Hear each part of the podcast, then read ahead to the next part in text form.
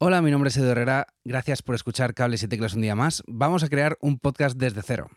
No, no nos vamos de, de cables y teclas para, para, hacer otra cosa. Solo te vamos a dar los pasos para que tú lo puedas hacer. A ver si te podemos ayudar. Vamos con la intro y empezamos. Bienvenidos al podcast de Cables y Teclas.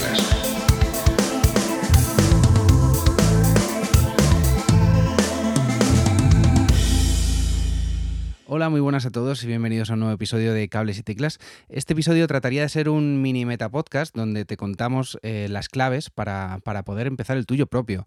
Eh, ojo, muy por encima, que en esto hay completos expertos eh, en enseñar a hacer, hacer podcast, haciéndolo en este, mismo, en este mismo formato. Veas el caso de Sune, de Emilcar y sobre todo el que a mí más me ha gustado, que es el cuaderno de podcasting de, de Franny Zuzquiza.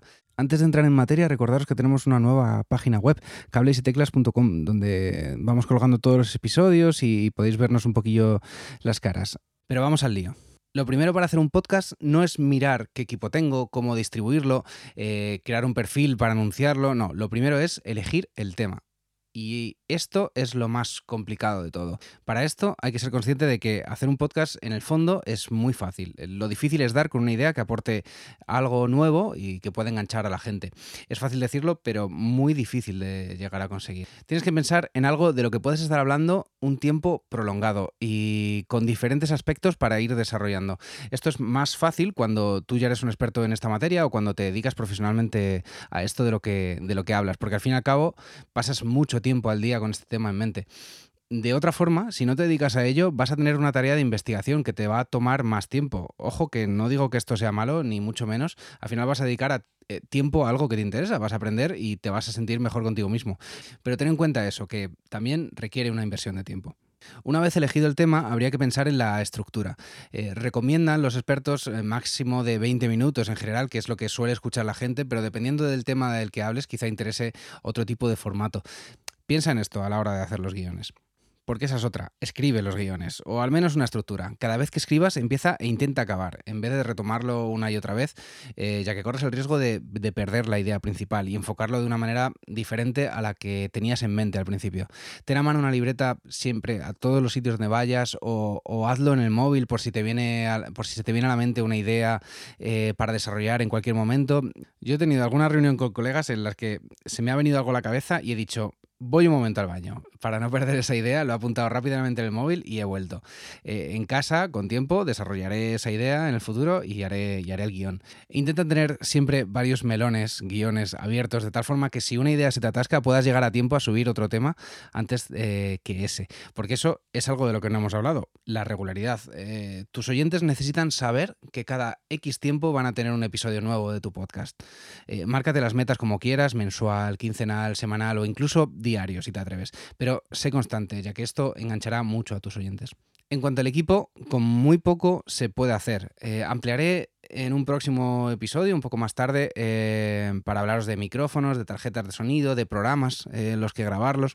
Simplemente que sepáis que probablemente ya tengáis equipo suficiente para empezar un podcast. Hoy en día, solamente con un móvil ya se puede hacer. ¿Te va a dar una calidad profesional? No.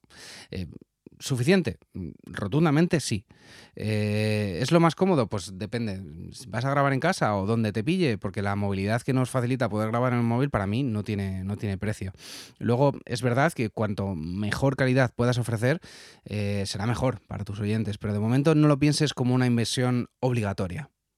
Pasemos a hablar del alojamiento. Existen diversas formas eh, a donde subir tu podcast y una vez lo tengas guardado y que esto se distribuya. Eh, está Anchor, está Evox, Podimo, eh, incluso a tu propio servidor. no puedo decirte cuál es la mejor opción, seguramente además mi opinión cambia a medida que pase el tiempo, lo que sí es seguro es que estas plataformas generarán un feed RSS, que es lo que necesitarás compartir en Spotify, en Evox y demás.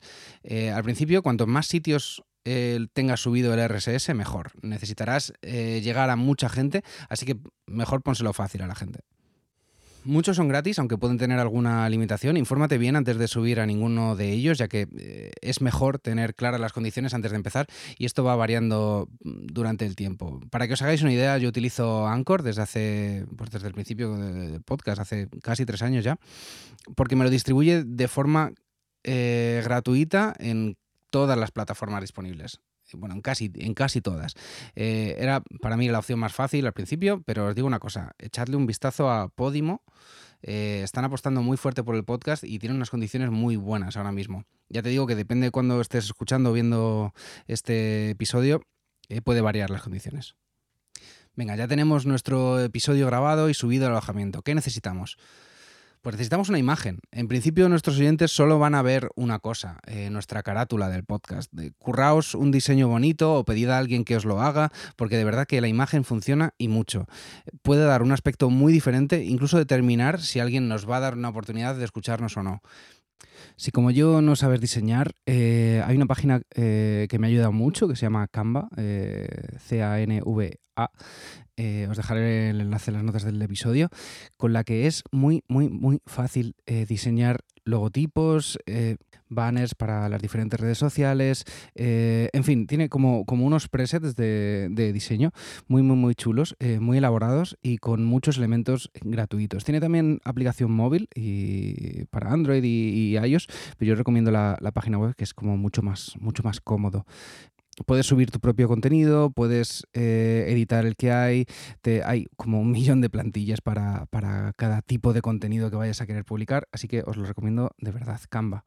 ¿Te está gustando este episodio? Nos haría muchísima ilusión que nos dieras una valoración en iTunes o la plataforma en la que nos estés escuchando, porque así ayudarás a que más gente pueda descubrirnos. Además, si queréis ser mecenas de cables y teclas y así ayudar a que podamos seguir compartiendo episodios con vosotros, podéis contribuir de forma puntual o desde un euro al mes en anchor.fm barra cables y teclas barra support.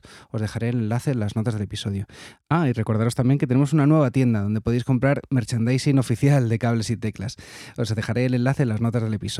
Seguimos escuchando. Luego compártelo en redes, en grupos de Facebook, eh, busca gente interesante en Twitter para compartir ideas o directamente mencionales si, si el tema va acorde eh, con ellos. Hay gente que se maneja mejor que otra en redes sociales, pero en cualquier caso tenéis que estar. Tenéis que llegar a gente y este es un método infalible. Eh, como también lo es, por cierto, contárselo a todo el mundo. amigos, conocidos, a todos. No te cortes, hazle saber que estás haciendo un podcast. Luego, si quieres hacer entrevistas, eh, lo puedes hacer en Zencaster o Zoom, que tiene la opción de, grabar directamente. Eh, ya te digo, Zencaster o Zoom pueden, pueden ser realmente útil. Eh, luego, si lo quieres subir a YouTube, Headliner es una herramienta os dejaré el enlace en las, notas del episodio. Es una herramienta que lo que te crea es un audiograma, que básicamente es un audio que convierte a vídeo y monta una, onda de, audio que se va moviendo a medida que hay pues, un sonido u otro. Y es que estar en YouTube es ahora mismo una forma muy fácil eh, de llegar a más gente.